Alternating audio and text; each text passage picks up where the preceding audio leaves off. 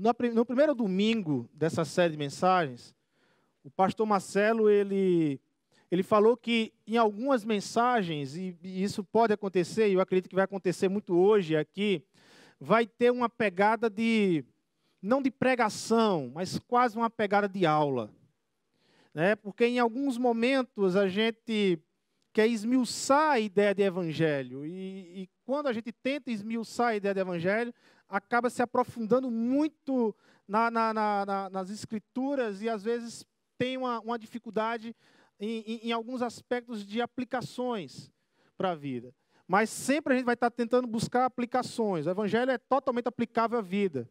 Mas há, há momentos que você vai perceber aqui que eu vou caminhar pela Bíblia e mostrar a, a, e compartilhar com a igreja esse Evangelho que brota de toda a Bíblia, de toda a Escritura não apenas do Novo Testamento, mas do Antigo Testamento. Toda a Bíblia é o Evangelho de Deus.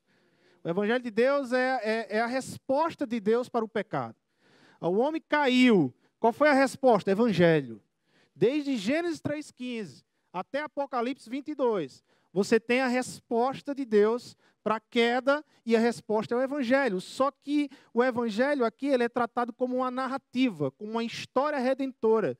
Então, quando eu leio uma Bíblia, eu me deparo com histórias, com, com, com a história de redenção, mas que dentro dessa história de redenção está todo o Evangelho.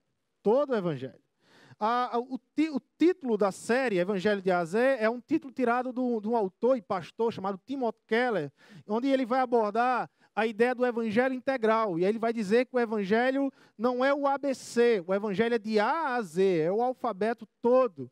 A ideia é que o evangelho não é apenas para um momento, ah, onde às vezes, às, às vezes a gente tem essa ideia que o evangelho é, ele é o poder de Deus apenas para um momento das nossas vidas, apenas para o dia da nossa conversão.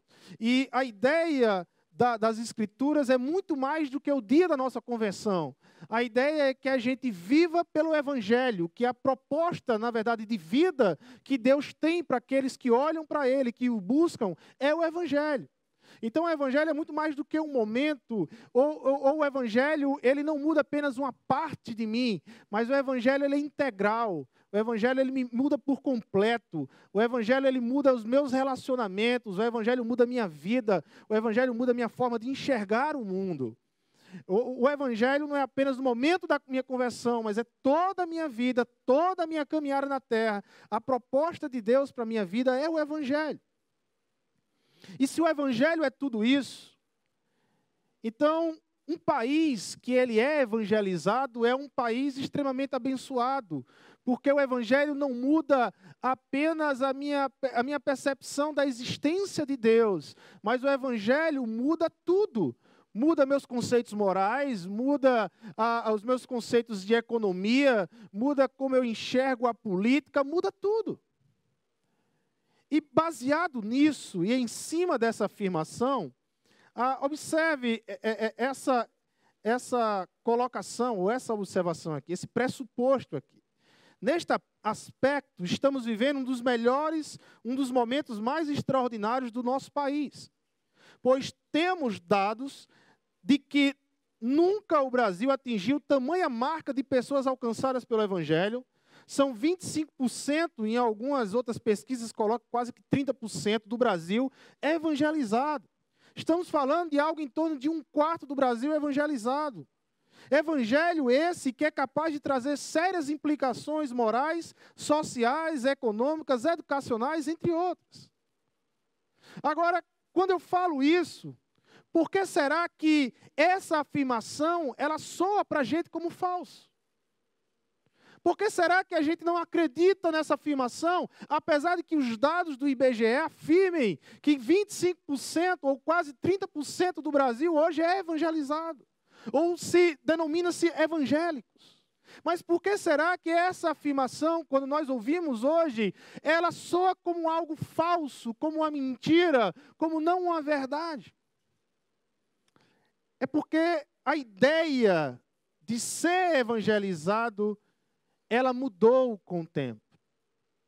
Na época dos apóstolos, a ideia de ser evangelizado era a ideia de uma pessoa que vivia pela pauta do evangelho, que o evangelho fazia parte da vida e o transformava como um todo. Hoje não. A ideia de ser evangelizado já não é a mesma ideia de render-se ao evangelho. Hoje, uma coisa é ser evangelizado, outra coisa é uma vida que rende-se ao evangelho. A ideia de ser evangelizado em nossa cultura hoje é fazer proselitismo. Não implica uma mudança de mentalidade, de perspectiva de vida. Mas a ideia de ser evangelizado é apenas uma mudança de espaço e de expressões linguísticas, conhecida como nosso evangeliquez. Então a pessoa, ela apenas muda de ambiente. Ah, ela estava no ambiente espírita, agora ela está no ambiente é, evangélico. Ah, ela estava no ambiente católico, em adoração a várias imagens e vivendo dentro de uma idolatria, agora ela está no ambiente evangélico. Mas essa mudança de ambiente não propõe a essa pessoa uma mudança de vida por completo, uma mudança moral por completo.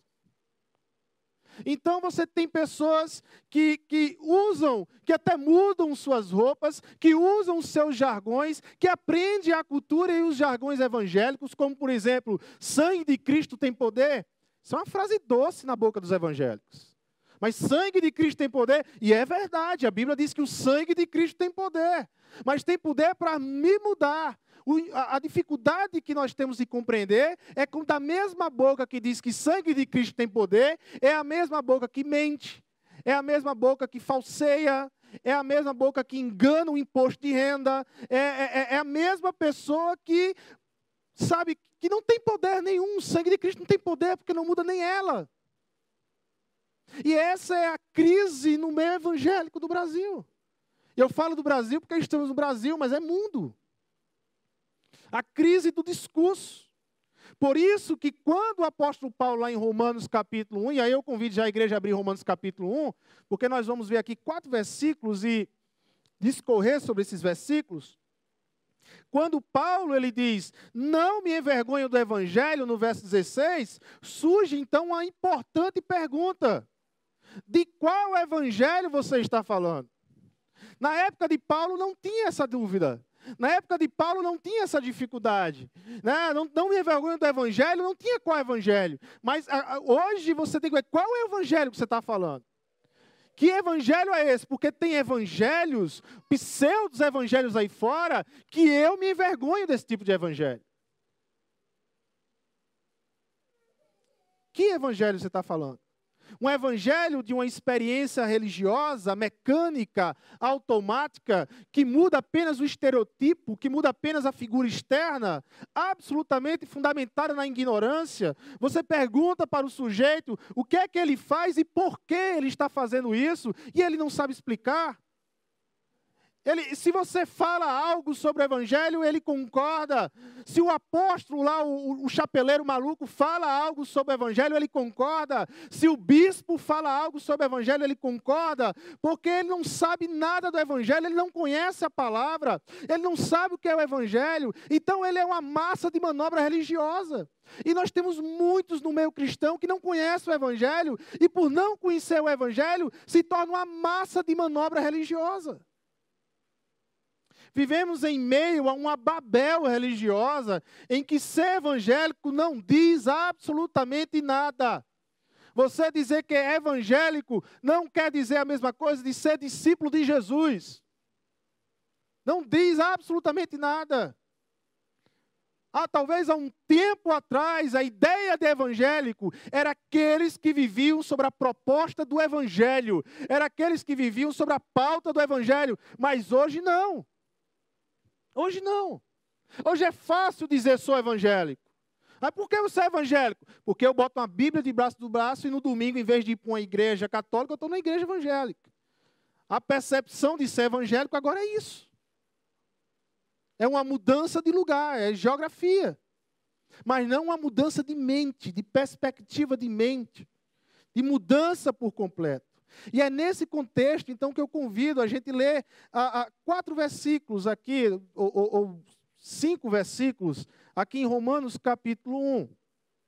Os dois primeiros e os 14, o 15, o 16 e o 17.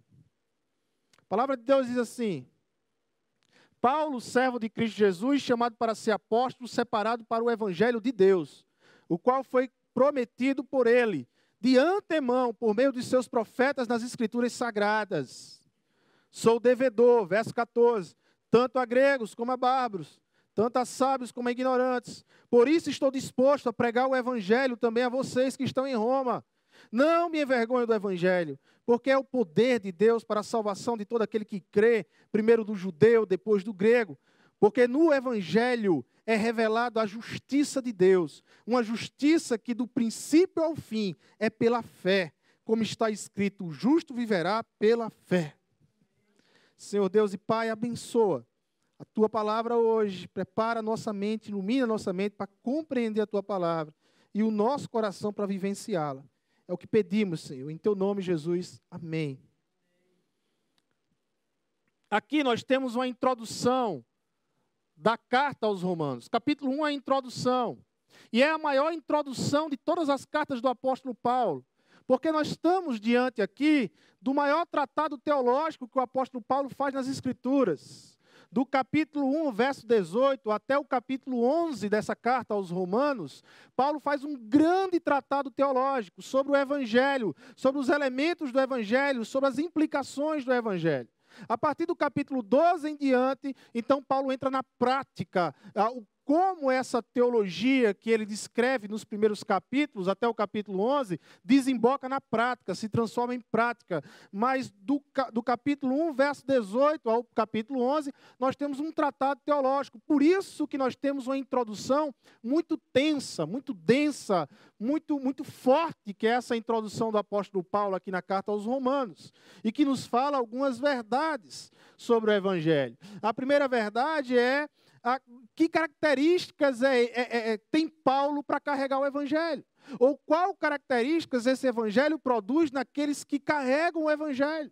Qual marcas o Evangelho produz naqueles que andam com o Evangelho? O apóstolo Paulo, ele começa a carta aos romanos a se identificar essa igreja de Roma, que ainda não o conhecia, como servo de Cristo Jesus. Paulo, servo de Jesus Cristo. A palavra para servo aqui no grego é a palavra doulos, que, muito embora está traduzida como servo, a palavra tem a ideia de escravo. Paulo começa se identificando a essa igreja de Roma como escravo de Jesus Cristo.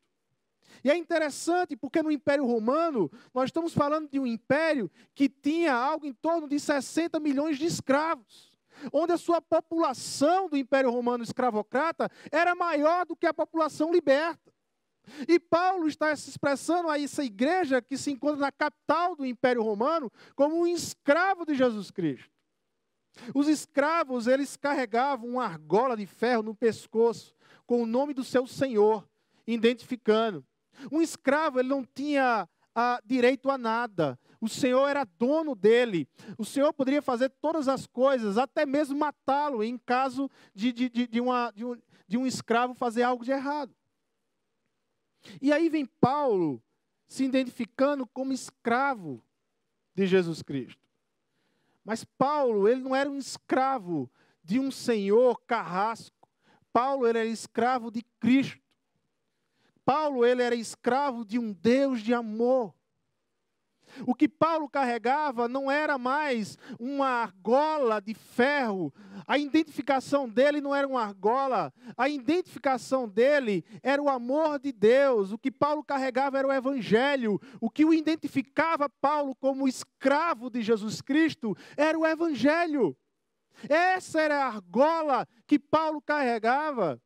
Essa é a proposta de Deus para mim e para você, como igreja do Senhor, que possamos carregar essa identidade, que a ideia, quando nós dizemos, eu sou escravo de Jesus, eu sou servo do Senhor, e está implícito nessa ideia, a ideia de que eu vivo pelo Evangelho. O Evangelho é a minha marca, o Evangelho é a minha proposta de vida, o Evangelho muda a minha vida e pode mudar a sua vida.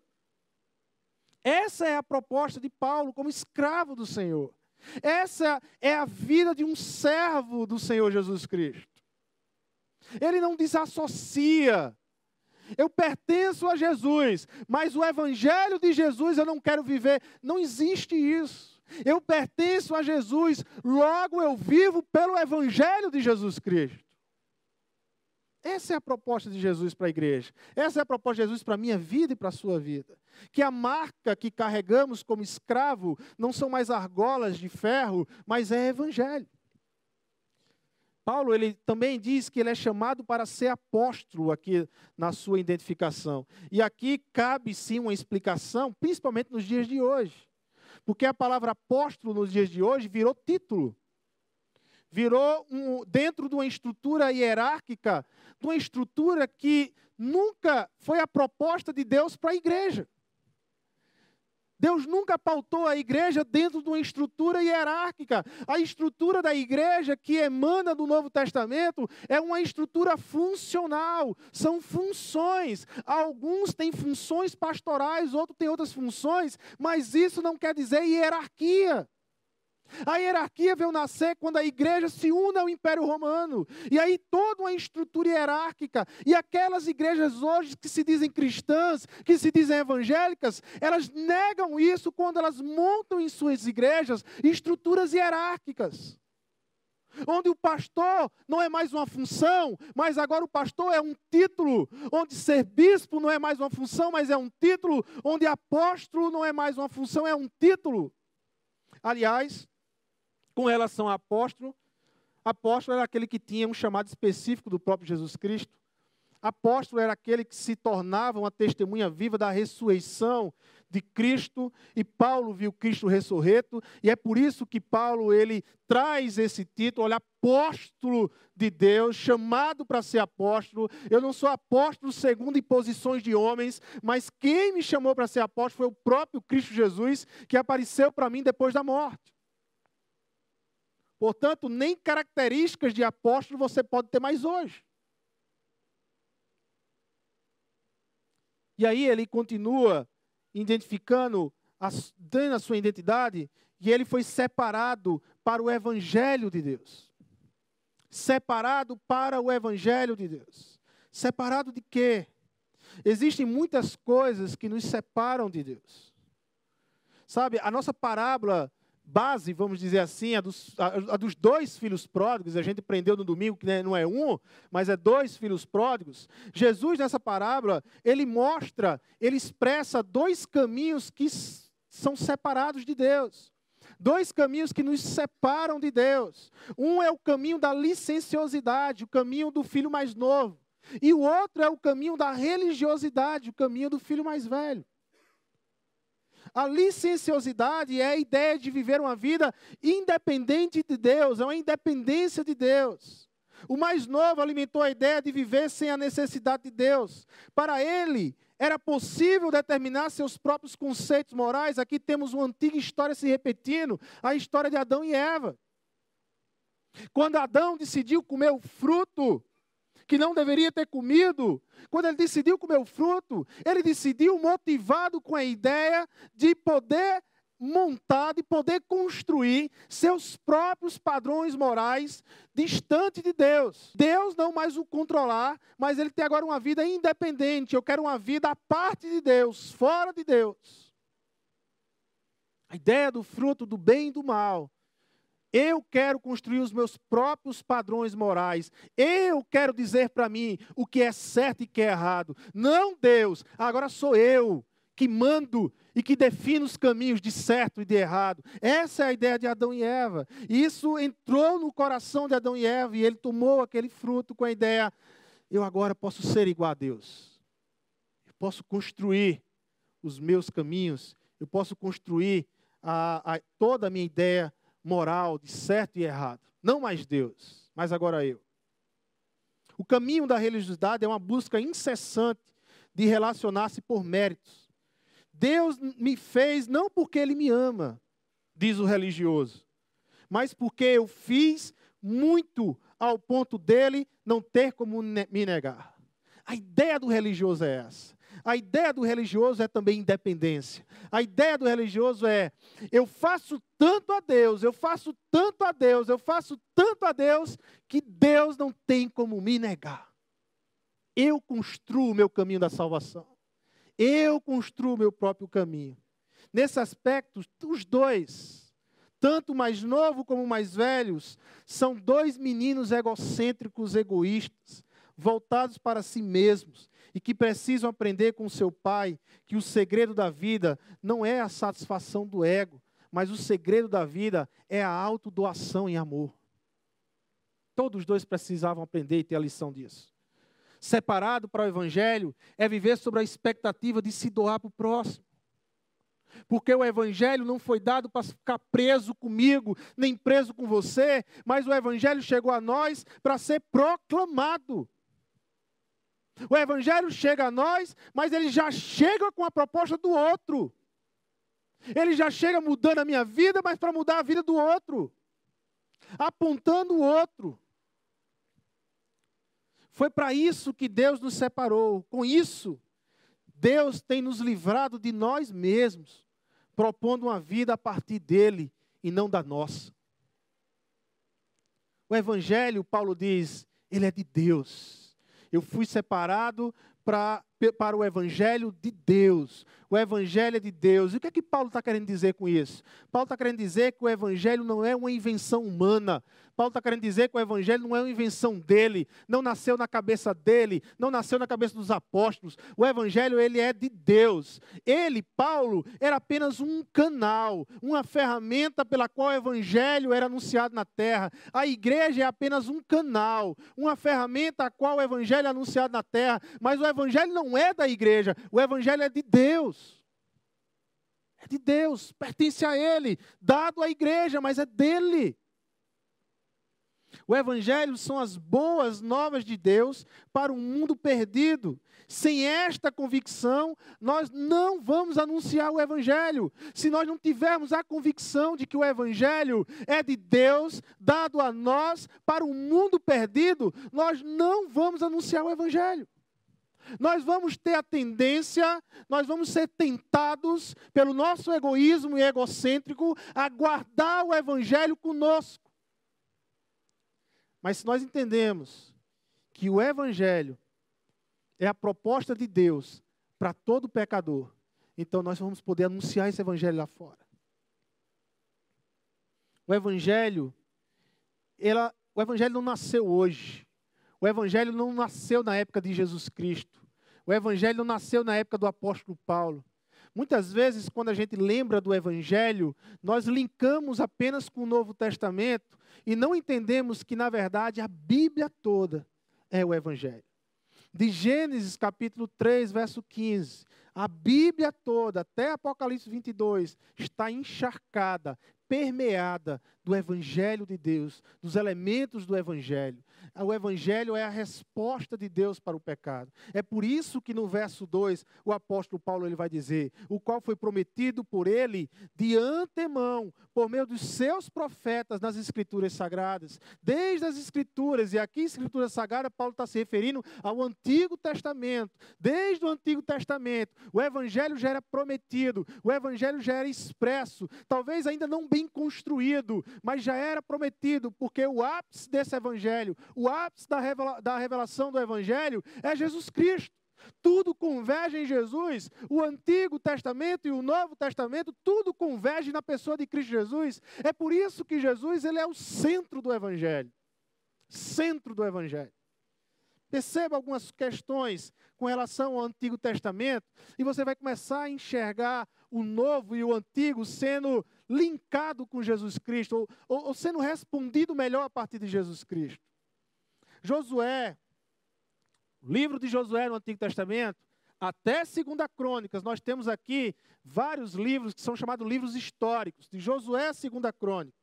E esses livros históricos, eles falam a respeito da aliança. Todos eles, eles vão abordar a natureza da aliança de Deus com o povo de Israel. Aliança essa que foi renovada lá em Êxodo capítulo 6, 7. Aliança essa que foi dada a Abraão e foi renovada quando o povo saiu do Egito. Eu vos tornarei por meu povo e serei vosso Deus, e sabereis que eu sou o Senhor vosso Deus, que vos tiro de debaixo das cargas dos egípcios. Êxodo capítulo 6, verso 7. E todos os livros históricos, tanto no período da monarquia unificada como na monarquia dividida, todos os livros históricos falam da natureza dessa aliança que Deus tem com Israel e com esse povo. Mas veja, uma das grandes questões do Antigo Testamento é: essa aliança de Deus, ela é condicional ou essa aliança de Deus é incondicional? Porque tem horas que Deus diz assim: porque vocês quebraram a aliança, vou podá-los e amaldiçoá-los para sempre. Deus condicionou? Mas tem horas que o próprio Deus diz assim no Antigo Testamento: Embora vocês tenham me rejeitado, nunca os abandonarei completamente. Ela é incondicional? Quando nós olhamos o Antigo Testamento, nós temos momentos que entendemos que é condicional. Mas há outros momentos que entendemos que ela é incondicional. E aí vem Jesus lá em Mateus, dizendo: Deus meu, Deus meu, por que me abandonaste? A grande pergunta é, afinal de contas, que aliança é essa? Ela é uma aliança condicional ou ela é uma aliança incondicional? Como eu disse, tudo converge em Cristo Jesus. A resposta está a partir de Jesus, não a partir do que eu entendo, mas olhando para Jesus Cristo, nós podemos dizer que a resposta é os dois. A aliança que Deus fez na terra, ela é condicional e ao mesmo tempo incondicional na pessoa de Jesus Cristo. Jesus ele veio e cumpriu as condições para que Deus pudesse nos amar incondicionalmente. Todas as condições da aliança foram cumpridas em Jesus Cristo. E desse cumprimento saiu o amor incondicional de Deus para com seu povo.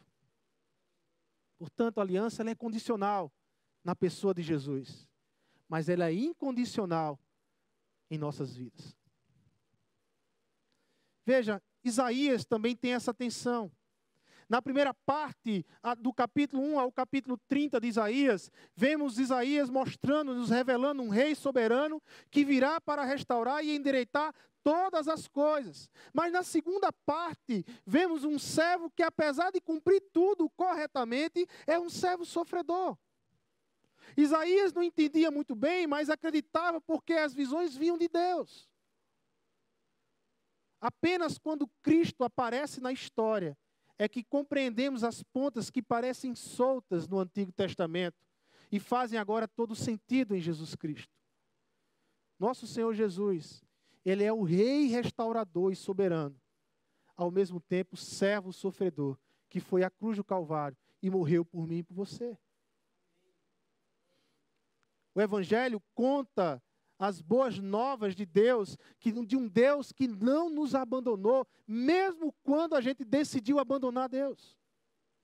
Ele quis ser nosso Deus Emanuel, nosso Deus conosco. Veja a questão da figura do templo. Templo do Antigo Testamento.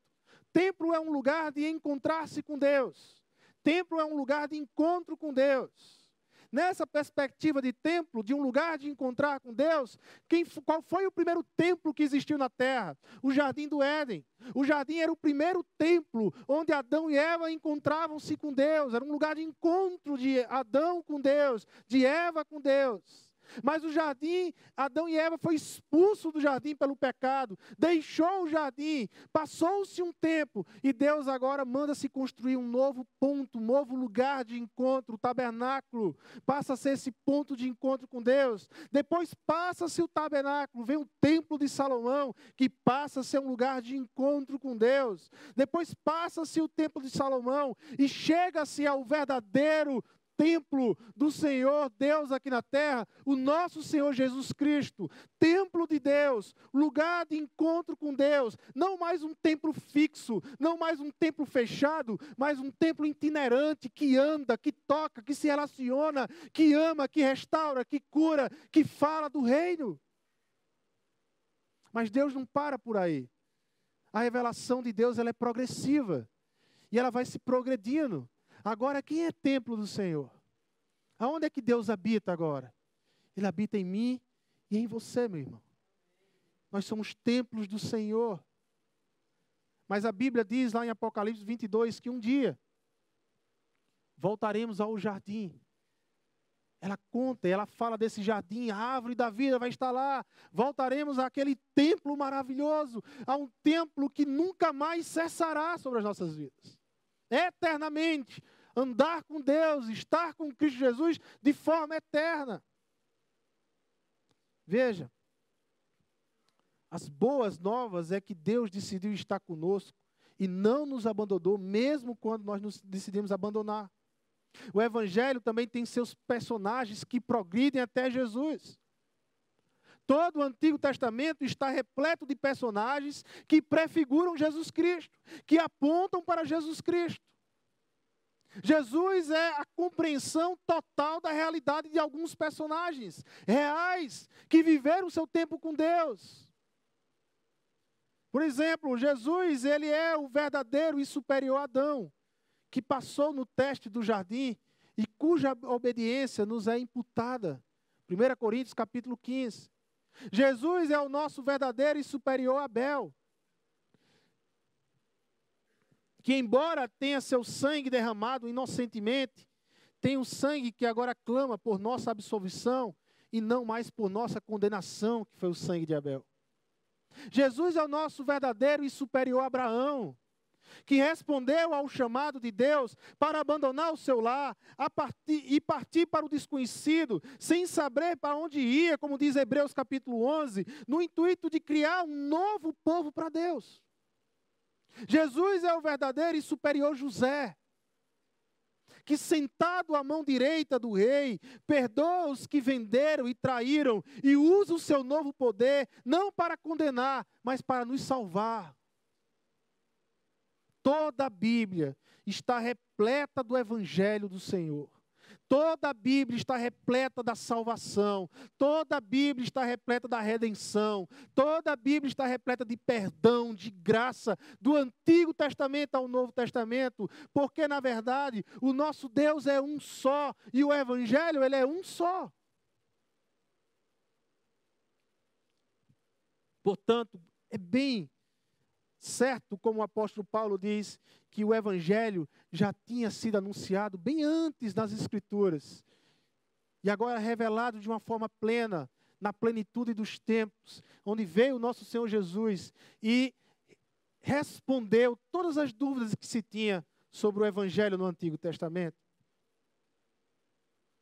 E aí o apóstolo Paulo, ele vai falar da alegria que ele tem em ouvir como essa igreja de Roma ah, tem vivido a sua fé.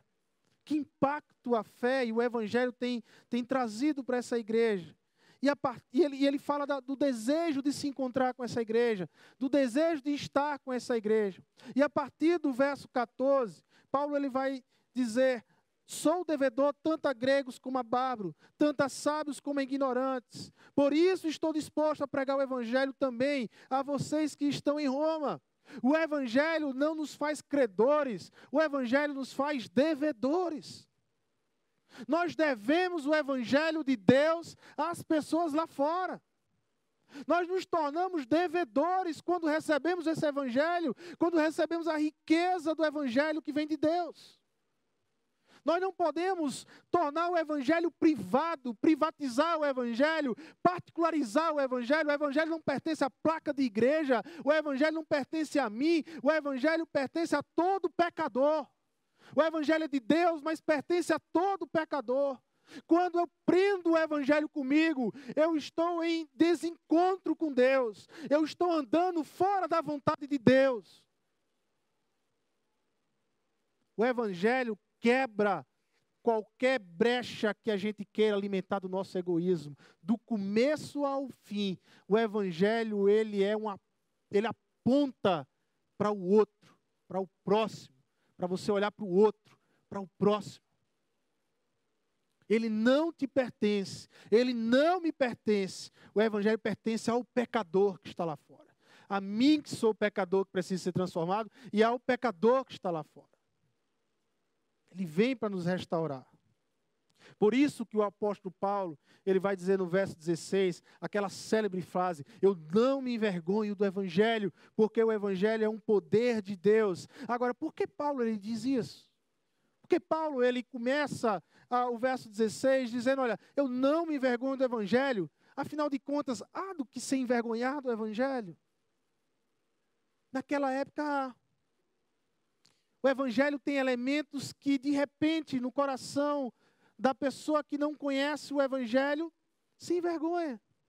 Porque a gente deve lembrar que o Evangelho veio por meio de um carpinteiro. Um carpinteiro de Nazaré. Um vilarejozinho que não valia nada na região. Já dizia Natanael: pode vir coisa boa de Nazaré?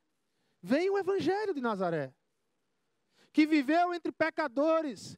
Jesus andou, viveu, se alimentou, jantou entre pecadores. Jesus não foi a templos. Jesus não ficou nos templos dizendo: "Pecadores venham até mim".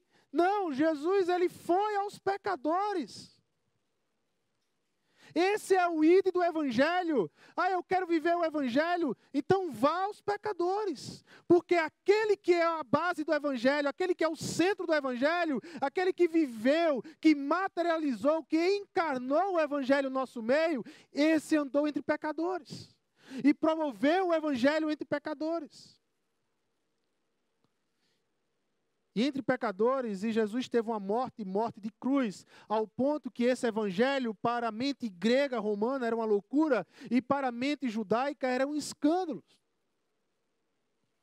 Nós vimos lá, na, na, nos dois caminhos, nas duas mentalidades dos filhos pródigos, algo em comum entre eles.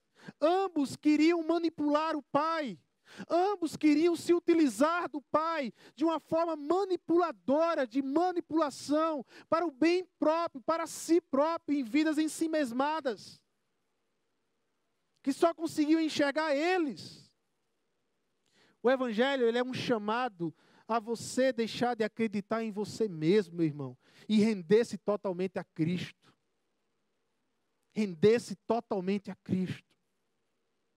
O evangelho, ele é a boa notícia que um de nós, um de nós, um ser humano perfeito, um segundo Adão, não o que caiu no jardim, mas o que venceu no jardim, o que venceu no deserto. O Evangelho é a boa notícia que um de nós, chamado Jesus, de Nazaré, se rendeu ao Pai tal maneira que venceu a morte e tendo atravessado a morte, ele hoje ele olha para mim e ele olha para você e ele diz assim: Vem comigo. Vem se tornar homem de verdade. Vem ser humano de verdade. Não deixa de ser esse bonequinho Deixa de ser esse bonequinho de pano manipulado pelos outros e vem ser homem de verdade. Vem experimentar o que é ser humano de verdade. Vem por esse caminho que é um caminho de obediência e de fé. Deixa esse Adão para trás, deixa essa Eva para trás, abandona esse Adão, abandona essa Eva e vem comigo. Vem ser semelhante a mim. Vem comigo vencer a morte. Vem comigo para a vida eterna. É esse o chamado do Evangelho. É isso que Jesus, que encarnou o Evangelho aqui na terra, tem nos chamado a sermos humanos melhores, a sermos humanos semelhantes a Ele. É deste Evangelho que Paulo, ele não se envergonha. É este o poder transformador que estamos fal falando. Embora, em termos de destino, nosso destino é o novo céus e a nova terra. Mas em termos de destino de vida, de perspectiva de vida, o meu destino e o seu destino é Cristo. Como diz lá em Efésios capítulo 4, verso 13, em que Deus está nos aperfeiçoando a perfeita varonilidade a partir de Cristo Jesus, como parâmetro Jesus Cristo. Eu e você, caminhando, sendo transformado por esse evangelho que é o poder de Deus. E aqui poder, apesar de que a expressão grega é a dínamos, que é uma ideia a, a, a, que alguns vão falar de dinamite, mas não podia estar na cabeça de Paulo a ideia de dinamite, porque a dinamite não era nem sequer inventada nessa época. Então a ideia de dínamos de Paulo é uma ideia mais de grega, é uma ideia mais de um poder transformador, um poder que transforma, um poder que muda tudo, que muda por completo, que muda de dentro para fora e se torna essa dínamos, essa expressão gigante que é o evangelho de Deus aqui na terra. Transformador. Não um poder que bagunça tudo, mas que transforma tudo, que põe todas as coisas no seu devido lugar. A criatura passa a andar no lugar de criatura e reconhecer o Criador como Criador e adorar o Criador. É essa dínamos que nos reorganiza diante do Criador, diante de Deus, o Pai. E qual é o alcance desse Evangelho? O alcance desse Evangelho é a salvação para todos que creem. E aqui a gente tem que fazer uma observação, ah, e não é uma observação sobre nem calvinismo nem arminianismo. Longe dessa luta e dessa briga aí. Até porque na mente de Paulo, nem passava pela cabeça de Paulo essa coisa de Calvino e Armínio. Para todos que creem. É poder de Deus para todos que creem. Porque para Paulo e para os evangelhos e para o Novo Testamento e para a igreja do Novo Testamento, não tem desassociação de crer e viver. Crer é viver por aquilo que você crê. Ah, não, não, não desassociava. Talvez na nossa mente hoje a gente diga assim: ah, uma coisa é crer, outra coisa é viver. E é verdade, hoje nós temos muito esse dualismo, mas na época de Paulo a ideia de evangelho não é essa. A ideia de evangelho é um pacote como todo. Eu creio, logo eu vivo. Por isso que a salvação é para todos que creem, é um poder de Deus para salvar todos que creem. Porque ao crer você vive pelo evangelho. E nós devemos entender que aqui, nessa expressão aqui, nós estamos diante de uma introdução, que Paulo vai explicar essa introdução muito bem em todo o capítulo 2, 3 e 4 da carta aos Romanos. Quando Paulo vai falar da justificação pela fé, quando Paulo vai falar que aprova a Deus uma ação antes da nossa ação. Na verdade, não fui eu que dei um passo para Deus. Na verdade, foi Deus que foi ao meu encontro, como a parábola do filho pródigo. Não foi o mais novo que deu o passo, mas foi o pai que o aceitou, foi o pai que deu a festa, foi o pai que o convidou. O filho mais novo, quando voltou, ele voltou para ser o quê? Para ser escravo. Ele não voltou para ser filho, ele queria ser escravo. Ele queria matar a fome, que ele estava com fome. Mas qual é a resposta do pai? O recebe como filho. Como filho. A iniciativa é do pai. O desejo é do pai. a festa é do pai. E ele vem e convida você para participar dessa festa. E esse convite, ele é irresistível. E qual é a sua resposta a esse convite? Você vai para a festa do pai. Você acompanha Deus na festa. Você entra com o pai na festa porque é um convite irresistível, porque a graça de Deus ela é irresistível. Quando a graça ela é revelada no coração do homem, é como diz Ezequiel, aquele coração de pedra sai e entra um coração de carne. E aí, então ele pode responder positivamente o evangelho. A justiça de Deus se revela no evangelho. O apóstolo Paulo vai dizer aqui no verso 17.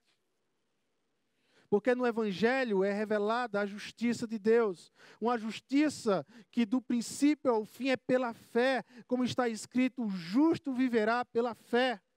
A salvação do começo ao fim envolve fé, meu irmão. Fé. A palavrinha é tão pequena, mas tão importante para a nossa caminhada com Deus. Fé. A justiça de Deus, ela é recebida pela fé e não operada pelas obras. Como diz lá em Efésios capítulo 2, não vem por meio de obras, mas é por meio de fé. É mediante a fé. O justo vive pela fé. A nossa justiça não é a nossa própria, mas é a justiça de Jesus Cristo, a nós imputadas e por meio da fé recebida. Veja lá em Romanos capítulo 3.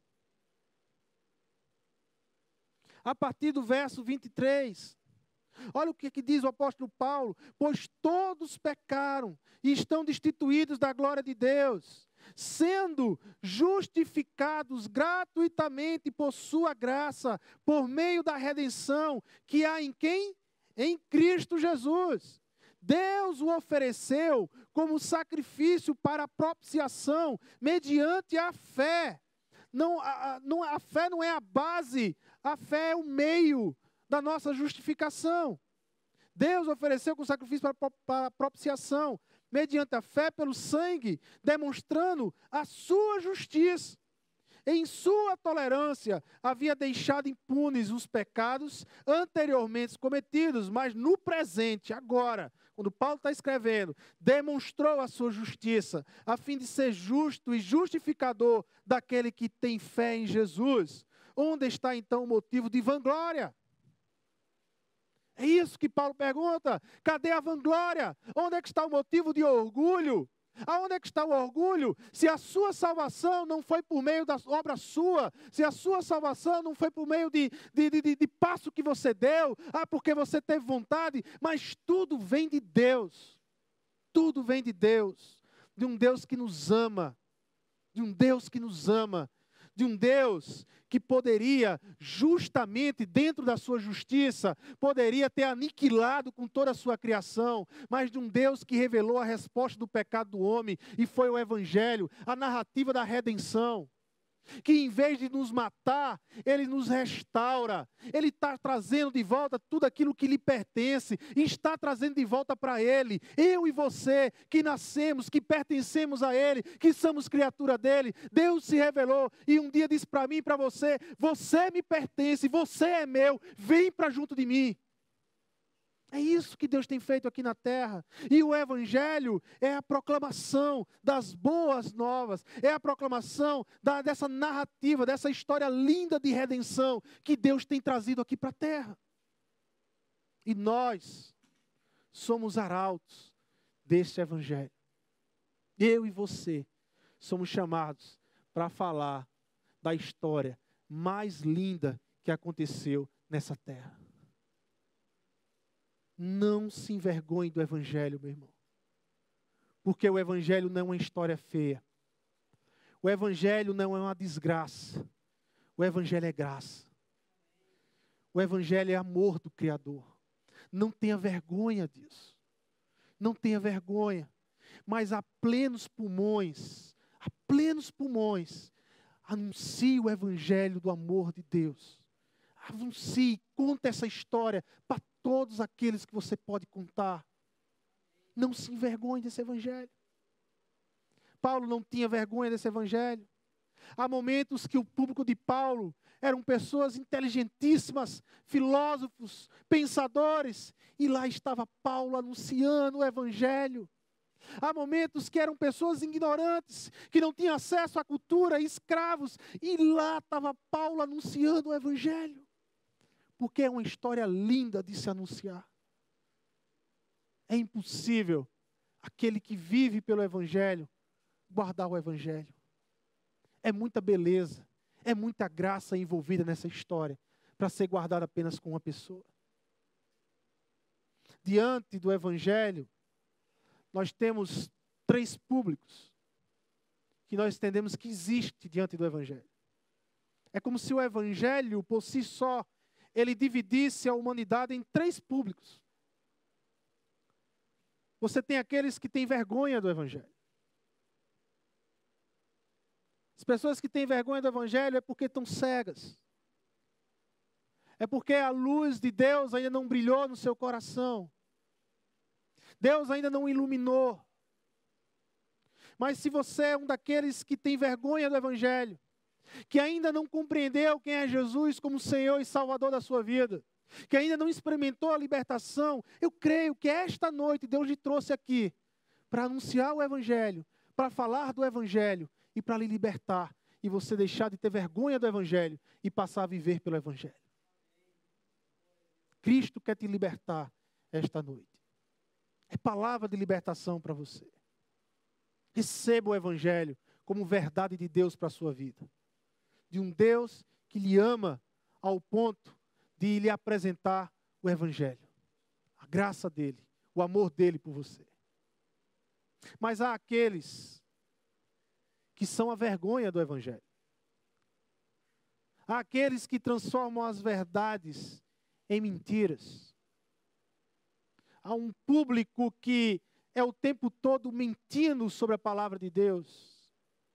Pessoas que manipulam outras por justamente não conhecerem o Evangelho e são pessoas manipuladas, e há, há, há, homens, mulheres que manipulam essas verdades e transformam essas verdades em mentira, e envolve tantas outras vidas em enganos, em enganos, em enganos e em mais enganos, e a palavra de Deus diz que esses diante do Evangelho são vergonha do Evangelho.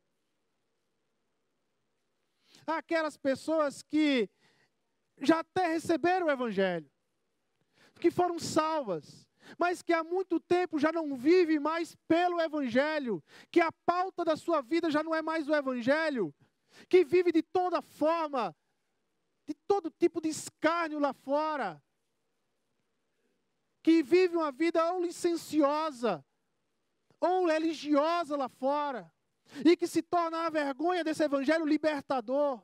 Eu creio que Deus tem trazido você hoje à noite, ao falar do Evangelho, para lhe restaurar pelo Evangelho. Para você hoje restaurar a sua vida com Deus. Se você não tem vivido lá fora de acordo com o Evangelho, hoje é noite de restauração na sua vida seja restaurado pelo Evangelho, receba o Evangelho, peça perdão a Deus, confessa ao Senhor. E, vive, e volte a viver pautado por esse Evangelho, que é a verdade de Deus para a sua vida.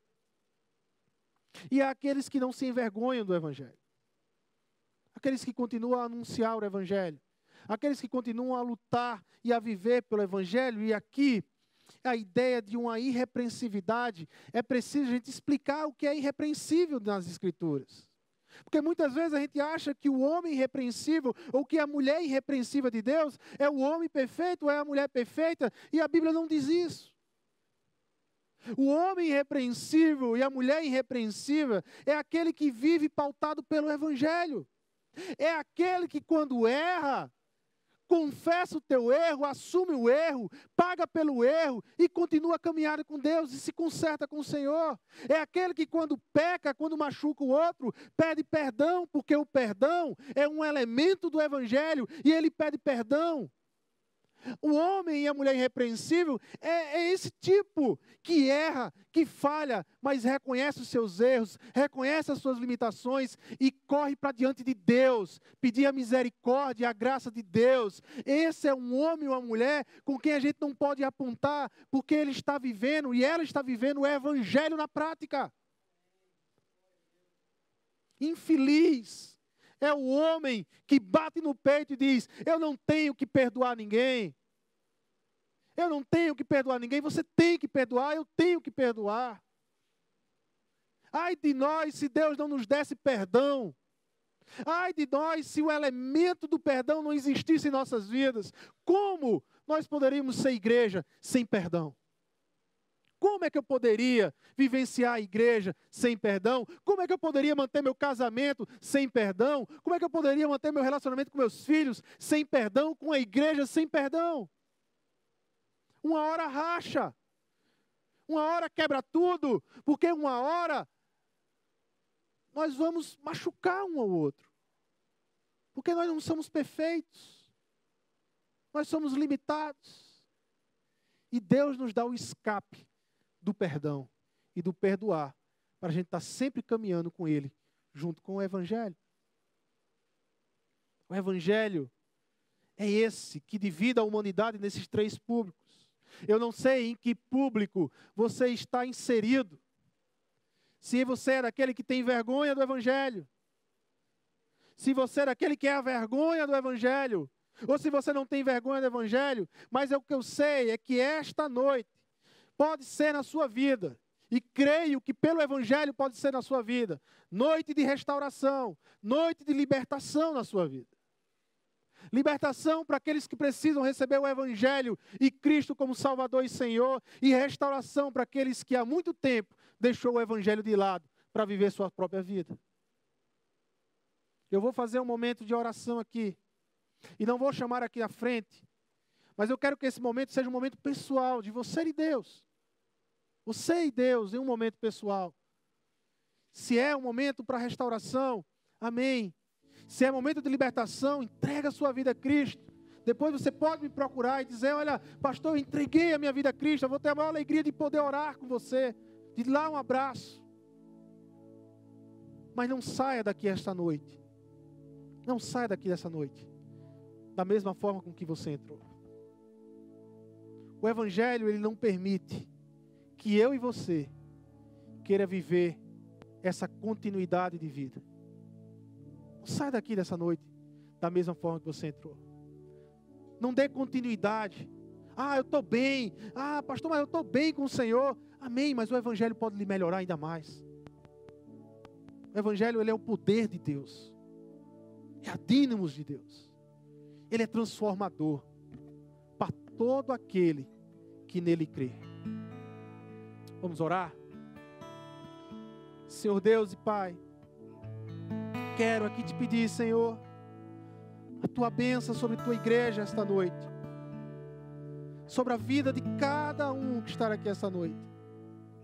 Há aqueles que nesse momento, Senhor, podem estar falando com o Senhor e pedindo a libertação da alma, entregando o coração ao Senhor, enxergando Jesus como Salvador e Senhor de suas vidas se entregando ao Evangelho.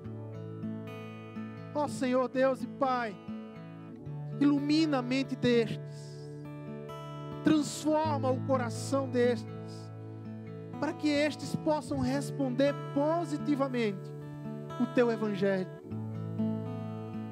Mas há aqueles aqui, Senhor, que já conhecem o Teu Evangelho que já foram impactados pelo evangelho, que já viveram até um período pautado pelo evangelho, mas em algum momento da vida abandonou o teu evangelho para andar pelas próprias pernas.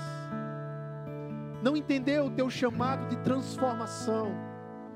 Não entendeu que o Senhor Jesus continua a chamar, a convidar, a chamar para ir pelo caminho, pelo caminho da mudança da transformação, que nós vamos permeando, conhecendo o Teu Evangelho de forma mais profunda, e isso vai nos transformando. A esses, Pai amado, é noite de restauração. E eu te peço, Senhor, pelo Espírito Santo de Deus, restaura essas vidas, Senhor.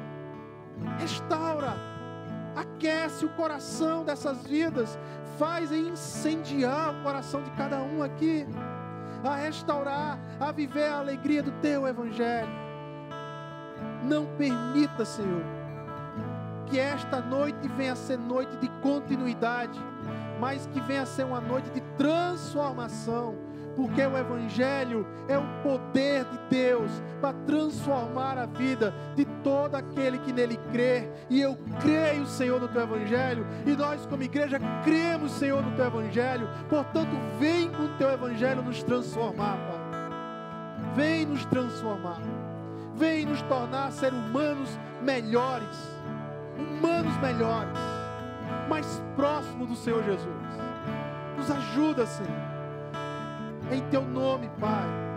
É pelo teu amor, Deus, e pela graça do teu Filho amado Jesus Cristo, e a consolação do Espírito Santo de Deus, que esteja sempre conosco, durante toda a semana, toda a nossa vida, e que possamos, ao sairmos daqui, sermos desafiados a vivenciar o teu Evangelho diariamente, a começar pelo nosso lar. É em teu nome, Jesus, que nós oramos e te agradecemos. Amém, amém amém.